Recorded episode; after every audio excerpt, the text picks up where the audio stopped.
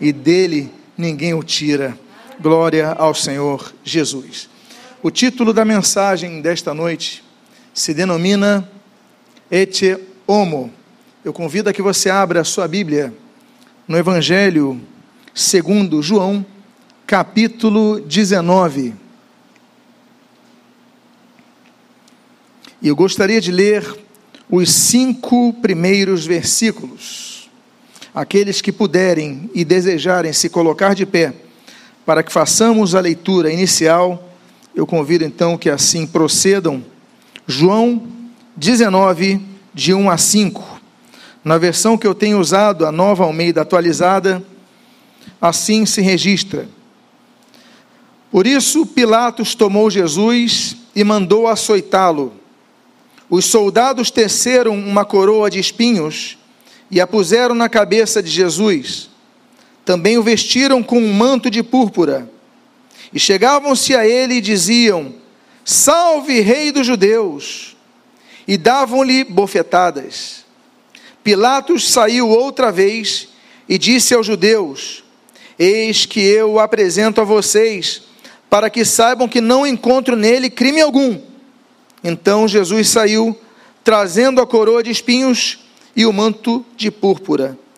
E Pilatos lhes disse: Ete homo, eis o homem.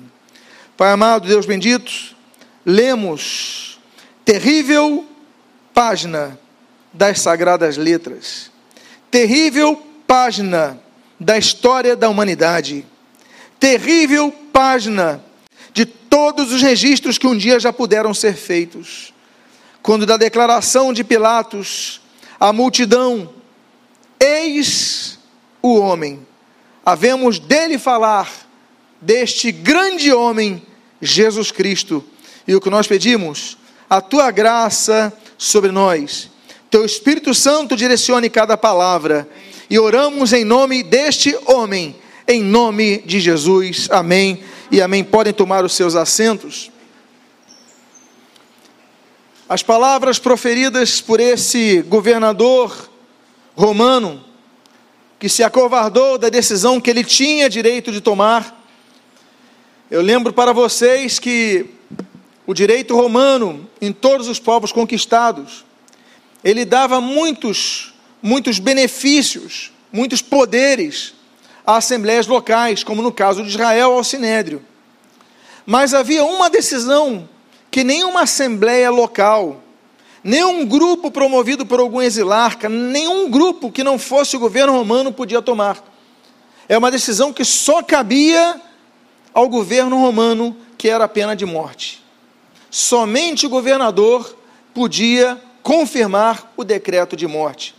Então Pilatos tinha em suas mãos todo o poder e autoridade para liberar Jesus. Mas ele, querendo agradar o povo, ele dá a sua opinião, inclusive, ele não cria que Jesus era culpado. Ele fala: Olha, não vejo nele mal para isso. Agora, o que que vocês decidem? E a decisão terrível, cruel, insensata, nécia, tola, maligna foi a decisão de pedirem para que soltassem, ao invés de Jesus Cristo, a Barrabás. E quando ele então traz essa mensagem para aqueles, aquela multidão ensandecida, ele diz: Ete homo, eis o homem. Essa expressão ete homo, ou se não no latim mais antigo, é que homo, é uma expressão que foi um motivo que levou grandes pintores da humanidade a registrarem quadros. Eu coloquei alguns deles aqui. Eu coloquei, por exemplo, Hieronymus Bosch, esse pintor holandês, e aqui a, cena dele mostrando a multidão muito próxima.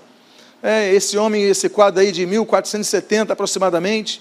Nós temos o pintor português Nuno Gonçalves, 1490, mostrando, e o título dele é Ete Homo, Jesus ali cobrir, cobrindo a sua coroa de espinho, mas se você observar essa pintura, dá para notar que debaixo desse véu tem uma coroa de espinho. O Gonçalves ele não queria mostrar o sofrimento cruento de Jesus e com uma forma de expressão dele, ele apenas colocou Jesus amarrado com uma corda ao seu pescoço. Nós temos, por exemplo, o quadro de Ticiano, Ticiano de 1490 aproximadamente, o etiomo dele, todos esses quadros se chamam, denominam etiomo. Então Jesus aqui, é, numa forma, numa demonstração de sofrimento, nós temos o Mantenha, o André Mantenha, no ano 1500, na época da descoberta do Brasil, ele pintou esse quadro. E nós vemos aqui dois tipos de pessoas acusando o pessoal, que tinha a lei na cabeça e o povo, todos pedindo então a crucificação de Jesus. Nós temos Caravaggio, é, Michelangelo Caravaggio, nessa expressão Caravaggio, ele, ele pinta muito a questão da, da, da luz, ele trabalha muito a questão da luz, e você vê que todos que estão ao redor de Jesus estão com uma certa sombra, há uma certa, uma, um certo sombreamento, com exceção de Jesus, onde ali emana a luz dele, apesar do seu sofrimento, ali emana a luz. Mas para mim o quadro dos mais belos de todos, que se denominam Et Homo, é do suíço chamado Antônio Cíceri. O Cíceri, ele trabalha muito belamente a questão das composições, e o Cíceri, ele é da escola rafaélica, né? ele trabalha como Rafael, por exemplo, e ele trabalha os personagens que são os, os, os, os, os que estão ao, ao redor, que nós não temos os nomes. Ele fala dessas duas moças do palácio, ele fala desse homem que está aqui junto a Pilatos, ele fala dos soldados que estão próximos, ele mostra o rosto de todos, ele só não mostra o rosto de, três, de duas pessoas, ele só não mostra o rosto dos que tomaram a decisão. Se você notar, o Cícere, ele não coloca o rosto da multidão que grita Barrabás, nem de Pilatos, que decide pela morte de Jesus. Ou seja, nessa grande, para mim, um dos mais belos quadros, 1871, que é esse quadro, ele expressa então a grandeza, a beleza dos, do, do, do, dos, dos que estão ao lado, mas a miséria dos que não têm nem o rosto para mostrar que tomam as decisões erradas. Belíssimo quadro. Belíssimo quadro. Pois bem, meus amados irmãos, a expressão eis o homem fala de um homem, um homem que venceu, mas um homem que sofreu. E eu quero falar sobre esse homem nesta noite. E eu quero começar com um texto profético de Isaías, o filho de Amós, no capítulo profético messiânico de 53, dos versículos 3 a 5. E o texto que está em tela assim diz: era desprezado e o mais rejeitado entre os homens, homem de dores, que sabe o que é padecer. E como um de quem os homens escondem o rosto, olha como Cícero fez. Os homens escondiam o rosto de Jesus, no quadro dele, o rosto de nenhum desses homens aparece. Os homens, e como um de que os homens esconde o rosto, era desprezado, e dele não fizemos caso. Certamente Ele tomou sobre si as nossas enfermidades e as nossas dores levou sobre si, e nós o considerávamos como aflito, ferido de Deus e oprimido. Mas Ele foi traspassado por causa das nossas transgressões, esmagado por causa de nossas iniquidades. O castigo que nos traz a paz estava sobre Ele, e pelas Suas feridas fomos nós sarados. Essa profecia de Isaías acontece 740 anos antes de Jesus nascer. E cada detalhe do que ele escreve se cumpre em Jesus Cristo. As pessoas viraram o rosto para Jesus Cristo. Jesus Cristo sofreu. Jesus Cristo foi moído por nossas transgressões. Ele foi moído por nossas iniquidades. Mas ele se manteve fiel. E apesar de traspassado por nós, ele, meus amados, nos curou e pelas suas feridas, pelas suas pisaduras, fomos nós sarados. A Bíblia fala de pessoas desprezadas. Jesus, desprezado. A Bíblia fala de Agar, capítulo 16 de Gênesis. Foi desprezada por Sara.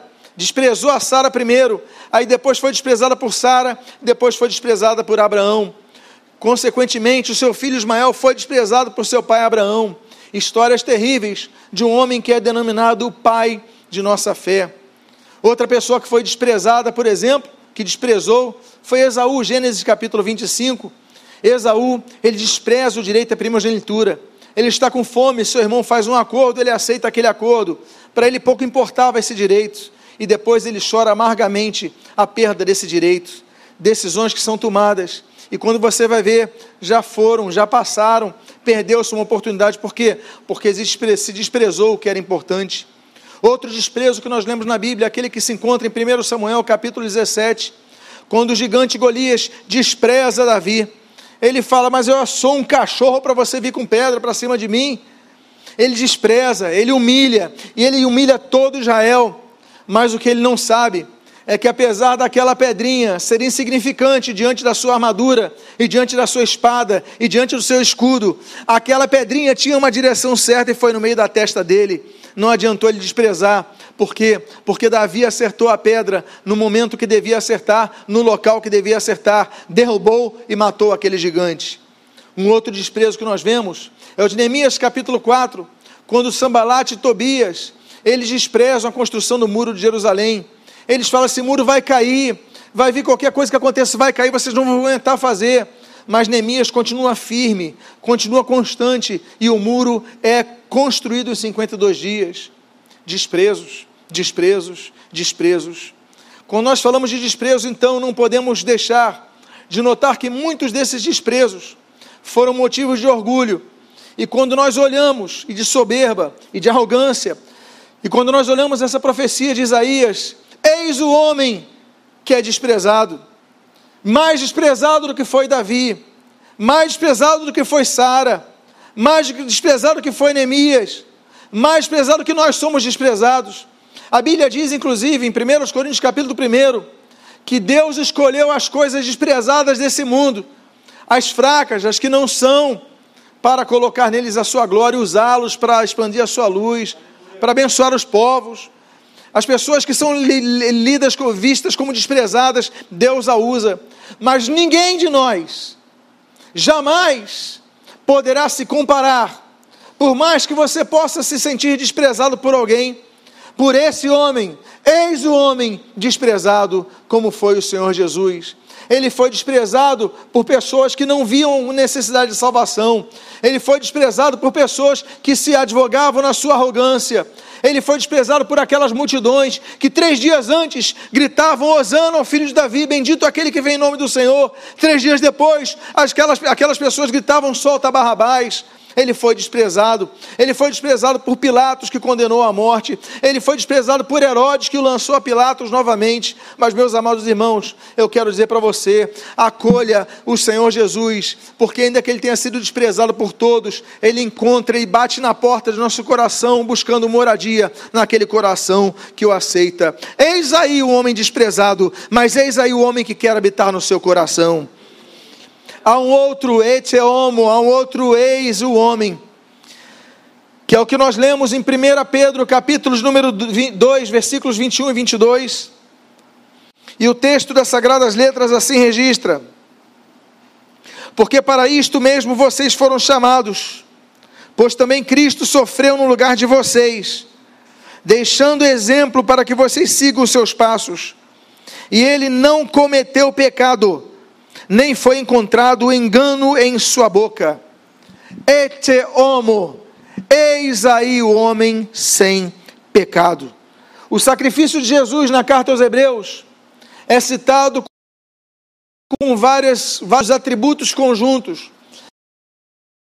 Vários adjetivos são somados ao sacrifício de Cristo. Hebreus capítulo 7, por exemplo, diz que o seu sacrifício foi perfeito. O seu sacrifício foi substituível, eh, substitutivo. Ele substituiu o sacrifício que devia ser nós, devíamos ser nós. Mas nós não tínhamos condições de estar naquela cruz, porque nós falhamos, porque nós pecamos, porque nós, durante nossa caminhada, nós temos tantos percalços e cada tentação, nós lutamos a cada dia. Mas o Senhor Jesus, a Bíblia diz nesse texto, que ele, nele não se encontrou pecado. Hebreus fala que nele não se encontrou dolo, não se encontrou falha, não se encontrou erro, não se encontrou culpa, nele não se encontrou nada disso. Por isso que o seu sacrifício, ele é um sacrifício perfeito. Quando nós oramos, qualquer oração que nós fazemos, nós costumamos dizer uma palavra, uma frase, uma expressão. E não é amém, como você pensa, ainda que devamos pronunciá-la quando concordemos com ela mas uma expressão todos os cristãos devem fazer quando oram. E essa expressão é em nome de Jesus. Por quê? Porque a Bíblia diz que nós não podemos chegar diante da presença do Santo Deus. Mas Jesus, ele veio em nosso lugar, ele viveu em nosso lugar. A Bíblia diz que ele foi tentado em todas as coisas. Tudo que você já foi tentado na sua vida, Jesus foi tentado, mas ele não cedeu. Ele foi fiel até o fim, porque ele pensou em você, pensou em mim, pensou em nós. E por causa disso, esse homem pode nos representar diante de Deus. Porque quando ele se torna, que a Bíblia diz em 1 João capítulo 2, versículo 1, advogado junto ao Pai, ele advoga a cada um de nós diante do Pai. O Pai que condena a condenação do juiz do tribunal do grande trono branco em Apocalipse capítulo 20, versículos 11 e 14, é um tribunal condenatório. Aquele que não crê em Jesus já está condenado. Mas nós temos um advogado perante o Pai. E quando nós oramos, nós falamos: Deus, eu oro a Ti em nome de Jesus. Deus, eu te peço em nome de Jesus. Por quê? Porque a Bíblia diz que só um mediador entre Deus e os homens, Jesus Cristo, homem. Ele era homem, venceu como homem, sentiu como homem, por isso ele pode nos advogar dizendo: Olha, isso que ele sente, eu senti, eu entendo, eu sofri por isso e eu paguei por essa pena. Eis aí o homem sem pecado, eis aí o homem que intercede por nós, eis aí o homem que é nosso advogado. Quantos podem glorificar a Deus? Há mais uma expressão do eis o homem que eu gostaria de compartilhar com os amados irmãos aquela que se encontra em Colossenses capítulo 2, versículo número 15.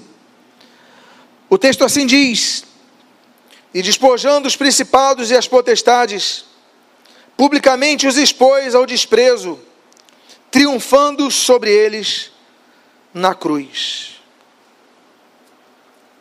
Aquela tarde daquela sexta-feira,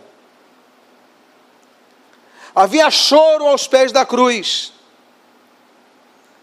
enquanto todas as multidões que seguiam Jesus se escondiam,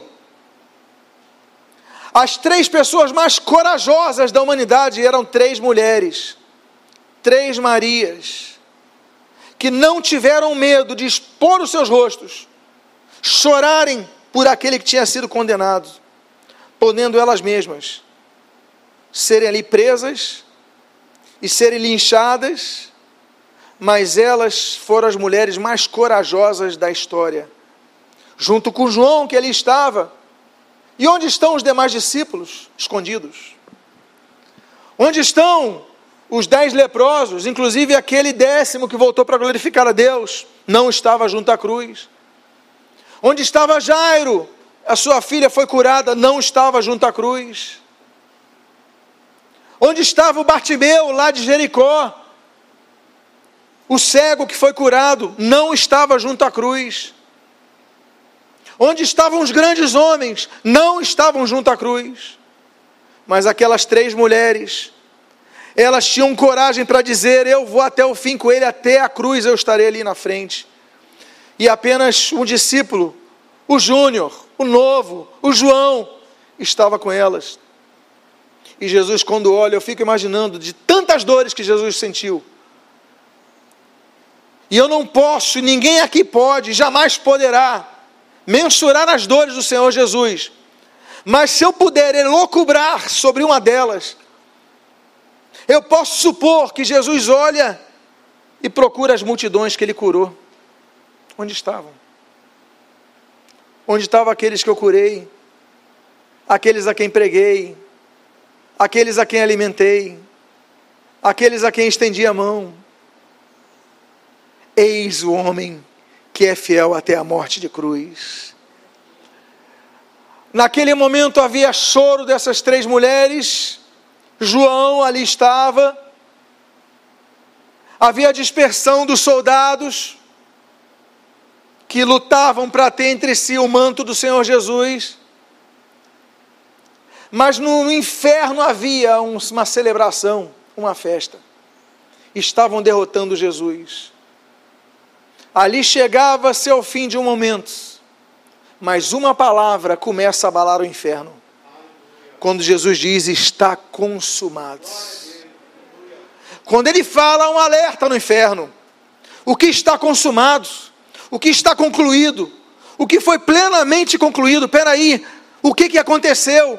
E três dias depois, no domingo, ocasião que celebramos na, na noite de hoje, Jesus ressuscita.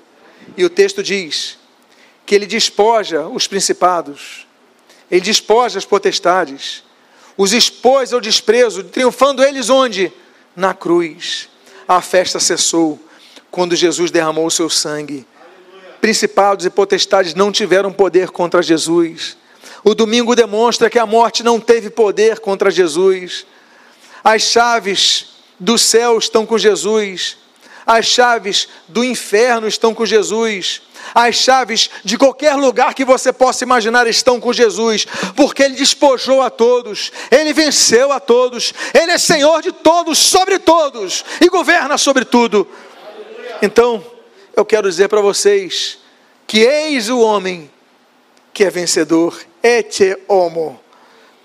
Esse outro, esse outro aspecto desse homem está nessa mesma carta cristológica de Colossenses, mas no capítulo 1, nos versos número 13 a 14, nós lemos assim: Ele nos libertou do poder das trevas e nos transportou para o reino do seu Filho amado, em quem nós temos a redenção, a remissão dos pecados. Ete homo, eis o homem que é o libertador. Ele nos libertou. Diga à pessoa que está do seu lado: Ele te libertou, Jesus te libertou. Comemore a Páscoa, é a libertação.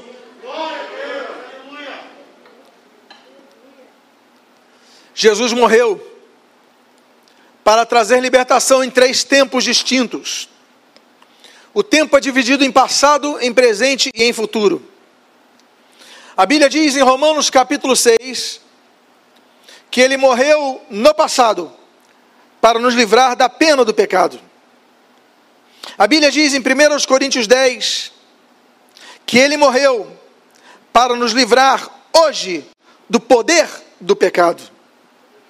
E a Bíblia diz em Hebreus capítulo 9 que ele voltará, ele morreu para voltar, para nos livrar da presença do pecado. Três tempos, três libertações: libertação do poder do pecado, a libertação da pena do pecado, a libertação da presença do pecado. Jesus é o nosso libertador, ele nos libertou. Eis aí o homem. Mas desculpe, Pilatos, eu vou completar de outra forma. Eis o homem que é o libertador da humanidade. Existe uma outra libertação que ele traz. Eis o homem. E a Bíblia diz em 1 Timóteo capítulo 2, já mencionamos versículo 5, porque há um só Deus e um só mediador entre Deus e a humanidade, Cristo Jesus, homem. Meus amados irmãos, o papel do sacerdote no Antigo Testamento era um papel múltiplo. Êxodo capítulo número 30 demonstra que o papel do sacerdote era purificar o povo, levando-os à santidade.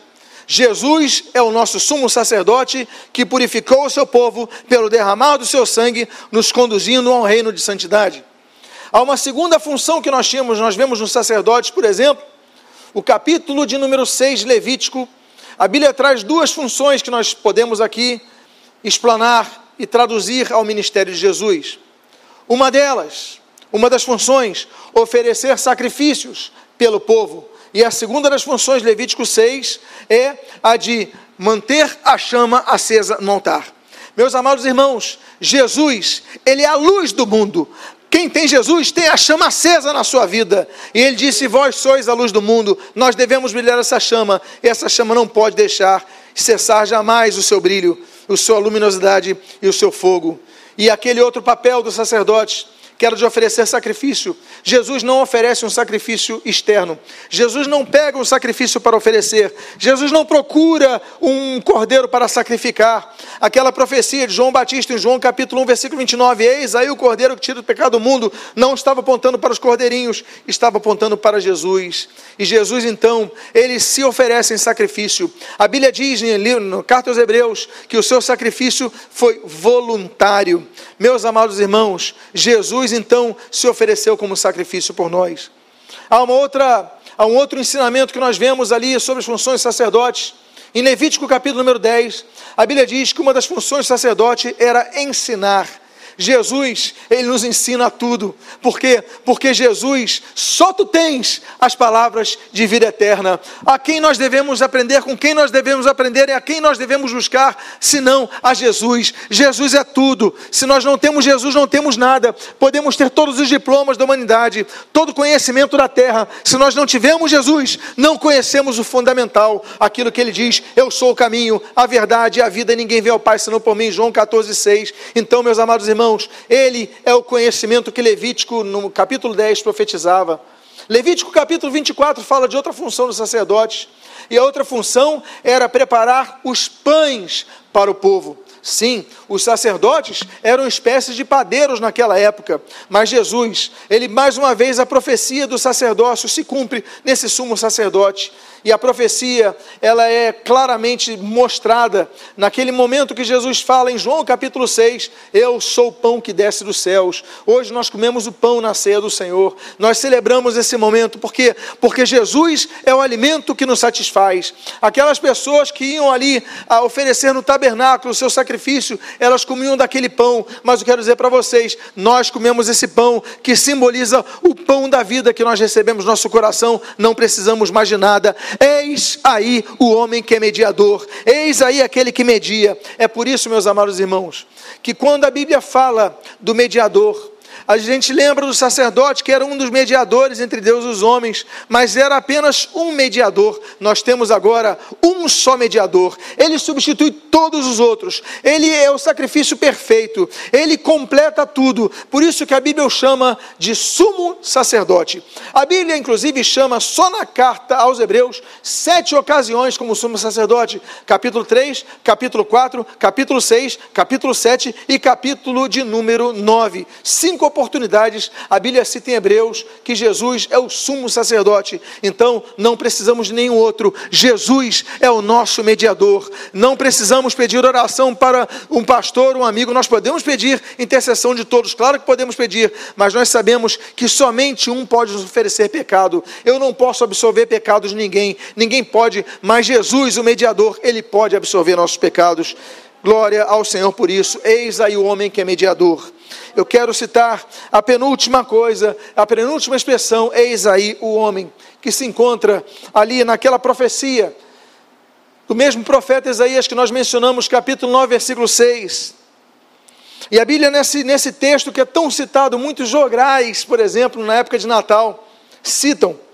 Eu gostaria de mencionar esse texto aqui, para mais uma vez evocar das profecias do século oitavo antes de Cristo para falar sobre esse maravilhoso Senhor. Eis aí o homem maravilhoso. E que homo maravilhoso. A Bíblia diz: porque o um menino nos nasceu, um filho se nos deu, o governo está sobre os seus ombros, e o seu nome será Maravilhoso Conselheiro, Deus Forte, Pai da Eternidade, Príncipe da Paz. Ele é o maravilhoso. Ele é o homem, eis aí o homem maravilhoso quando nasce em Lucas capítulo número 1. Eis aí o nome que é maravilhoso como cresce, Lucas capítulo 2. Eis aí o homem maravilhoso que, que exerce o seu ministério de milagres, Marcos capítulo número 2. Eis aí o homem maravilhoso que exerce o seu ministério em todo o tempo que ele esteve aqui na terra, ali em, em João capítulo 25. Eis o homem maravilhoso na cruz do Calvário, quando ele diz ali em João capítulo 19: está consumado.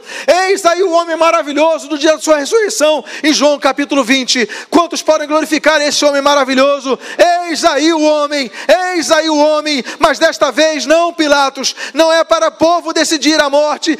Eis aí o homem que deve deve ser acolhido em nosso coração. E por fim, o texto de Apocalipse, o livro da Revelação, no capítulo 1, os versículos 12 a 18, nós lemos: Voltei-me para ver quem falava comigo, e, ao me voltar, vi sete candelabros de ouro, e no meio dos sete candelabros, um semelhante a um filho do homem, com vestes talares e cingido à altura do peito, com um cinto de ouro. A cabeça e os cabelos dele eram brancos como a alva lã, como neve.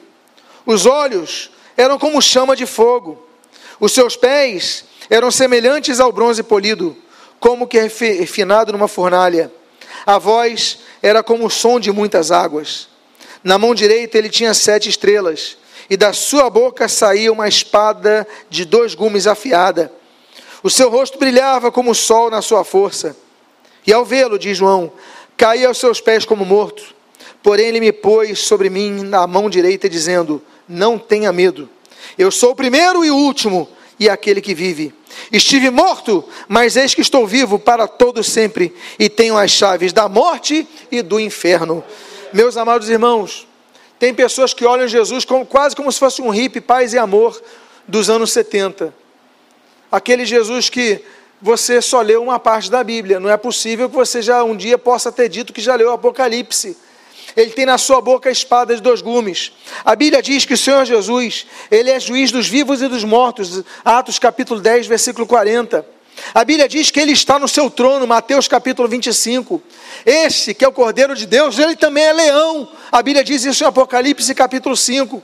Então quero dizer para você uma coisa: que você possa dizer, ao ouvir essa palavra, eis o homem, você possa dizer: Eu me rendo a este homem, eu aceito este homem, eu entrego a minha vida a este homem, e eu peço a este homem, habita no meu coração e governa a minha vida plenamente. Eu quero convidar você a ficar de pé nesse momento. Eis o homem, é que homo, eis o homem, eis o homem, e ele está presente porque ele prometeu: onde dois ou três estiverem reunidos em meu nome, ali eu estarei. Eu pergunto aqui: quantos estão aqui reunidos em nome de Jesus? Então Jesus está presente nesse local. Eu convido a você fechar os seus olhos nesse momento.